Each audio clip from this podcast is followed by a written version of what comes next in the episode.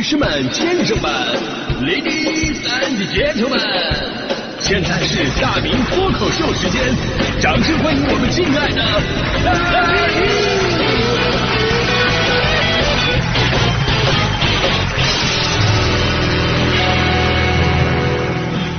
好，到今天的大明脱口秀，我是大明啊。今天呢，咱们节目话题跟大家伙聊的是关于你那些一边吐槽一边追的东西啊。这一边吐槽一边追，听起来很矛盾，因为吐槽呢是不喜欢啊，追呢应该是喜欢，所以说一边吐槽一边追，就是一边不喜欢一边喜欢啊。听起来这人是不是疯了？对？我跟你讲啊，虽然说这事儿看起来很矛盾，但其实在生活当中非常常见。吐槽呢是自己的内心感受，追呢是自己的实际行动。其实你会发现，人本来就是一个思维和行动不能达到一致的生物。就比方说，哎呀，我们都在吐槽现在的房价真的是太贵了，背上房贷的感觉相当于睁开眼睛就开始给银行打工。前两天我还跟这个大迪同学灌输我的价值观，我说大迪啊，你知道吗？我们这些年呢都被“固定资产”这个词儿给欺骗了。大迪问啊，“固定资产”这个词儿怎么欺骗我们了呢？我说啊，你说你买套房子就被叫固定资产，就给我们造成一个误区。就好像你把钱换成了房子，这个资产就固定下来了，它再也跑不了了，它就永远属于你了。然后那些流动的就好像是，哎，保不齐明天就就是跟谁跑了，对不对？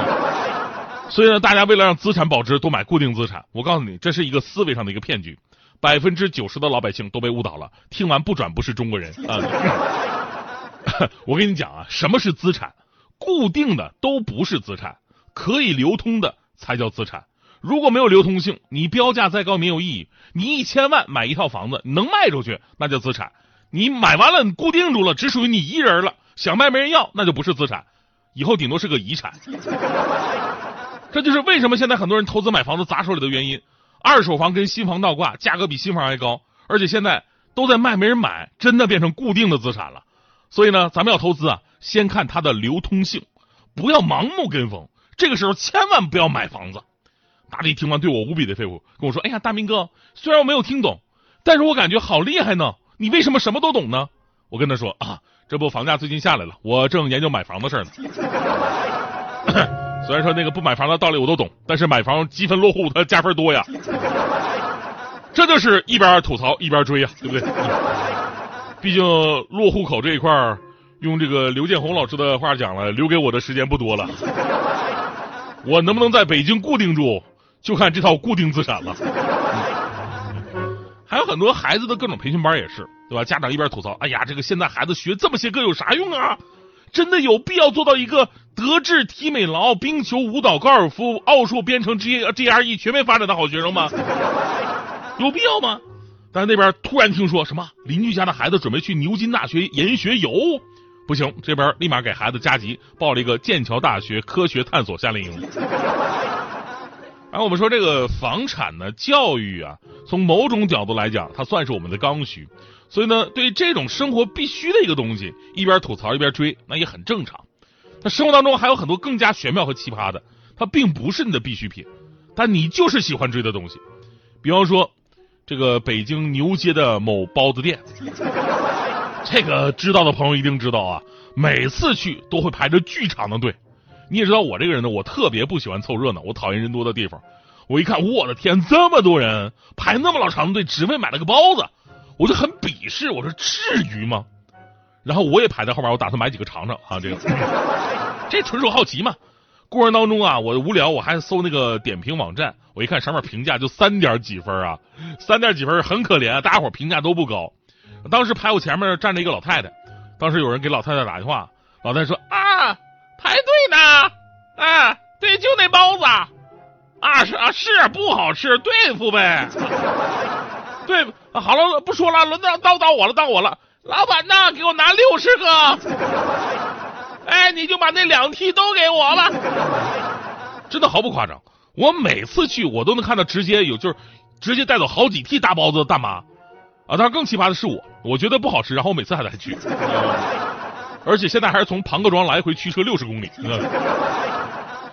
哎呀，突然感觉就是用现在年轻人的话，两个字就可以总结我的这种行为，这不就是舔狗吗？对方虐我千百遍，我待对方如初恋，纵使心里边一百万个不愿意，只要看到明天的太阳，有笑着问你一声早安。舔狗真的是一边吐槽一边追的绝对代表，就是他追不到女生呢，他也会很生气。我有一个朋友，好吧，就是我，就是我，就是我，对我我也干过这种事儿，给对方发信息，对方就是不回，一次两次也就忍了，但是一段时间每次给他发信息就是石沉大海，然后你自己心理活动就开始逐渐活跃起来，越想越多，产生各种的猜想。哎呀，为什么不回呢？他到底有没有看到我的信息呢？是没看到吗？但是一天都没看到他，他那他在做什么呢？还是屏蔽了我，还是看到了故意不回，然后越想越生气，就继续给他发信息啊，打字儿。我觉得自己好像被耍了一样，咻发过去了，没回啊，继续发，跟个傻子似的等你消息，咻发过去了，还没回。你真的把我当成舔狗了吗？咻，你是不是觉得这样很好玩？咻。我真的受够了，就算再忙，起码也应该礼貌的回复一句吧。咻，这个时候对方终于回复了，一看，连话都没有，是一个微笑的表情。这个时候是个男人都不会忍的呀，我就直接一句再见，然后每隔十分钟看对方有没有再回复。哎哎，那那真的再见了呀？他不会生气了吧？我刚才的语气是不是有点重？他会不会此时此刻在哭？于是第二天早上起床，第一件事给对方发一句早安，咻，真的是太舔了，舌苔都快被舔破了。但是强哥当年大学的时候比我还要舔啊，经常给人家女神带早餐。人说哎呀，不用给我带早餐了。强哥说为什么？你不喜欢吃吗？女生说不是，我已经有男朋友了。强哥心都快碎了，什么？那我明天给他也带一份。女生说：“你是不是疯了？”强哥说：“他那一份也要加辣椒吗？”所以有人总结嘛，说舔狗跟我们东北冬天舔栏杆有异曲同工之妙。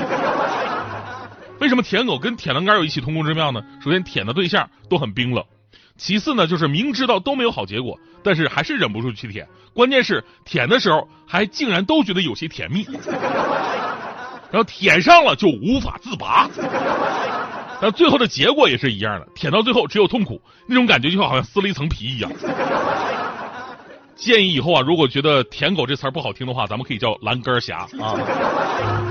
所以呢，生活当中这种一边吐槽一边追的现象真的太多了。所以有的时候吧，我真的很羡慕那些被追的东西或者人。就如果我们也能让自己变得这么有吸引力，该多好，对吧？比方说有一天大迪口误啊，大迪经常口误嘛，播错新闻了。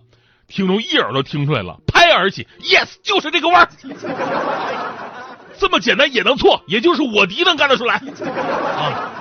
大大明在节目里边唱歌唱跑调了，听众又拍而起，我去，真难听啊！然后发微信，再来一首。哎呀，这这这些都是幻想啊，这都是不切实际的幻想。实际上，我们做这个节目真的是兢兢业业的啊，当然也是如履薄冰，生怕忤逆听众一点点的意思。你们今天互动稍微有点少了，大迪今天都吃不下饭。我跟你说，开始自责，哎呀，今天是不是没有发挥好啊？你要说北京交通哪天有一天早高峰竟然没有拥堵，我都会觉得是不是我们节目有毛病，不好听，加快了你们上班的脚步。就比方说，最近好不容易大迪要带听友团去呼伦贝尔玩耍了。全程路线不仅有大迪陪伴，还特聘的生物学家跟大家伙一起同行，讲解草原生态。这是一个非常好的游玩加学习的过程。而且呢，我们用的都是 G L 八商务车，体验更好，全程零购物纯玩。但就因为有听众说了一句：“哎呀，有点贵”，大迪立刻回去哭了三天三夜。回来各种联系，把中国联航都拉进来了，就是为了降低我们的团费。而此时此刻，在多方沟通之后，这次真的是优惠力度空前。北京出发的朋友，在原来团费八七九九不变的情况之下，我们为您包含了往返海拉尔的机票。您现在就可以查一下，这也直接相当于省了三千块钱。而北京之外城市来出发参团的朋友们，我们直接为您减免两千元的团费。您只要在八月一号前报名，都可以享受这个优惠。八月一号之后将会恢复原价。这算是我们为听众朋友们争取来最大程度的一次福利了。感兴趣的话，可以在中国交通广播的微信公号回复“草原”两个字来报名。真的啊，我们从来不惯着自己，你们不满意我们就抽自己。就这，你们要是还不满意，那那也没什么好说的了。早安，咻。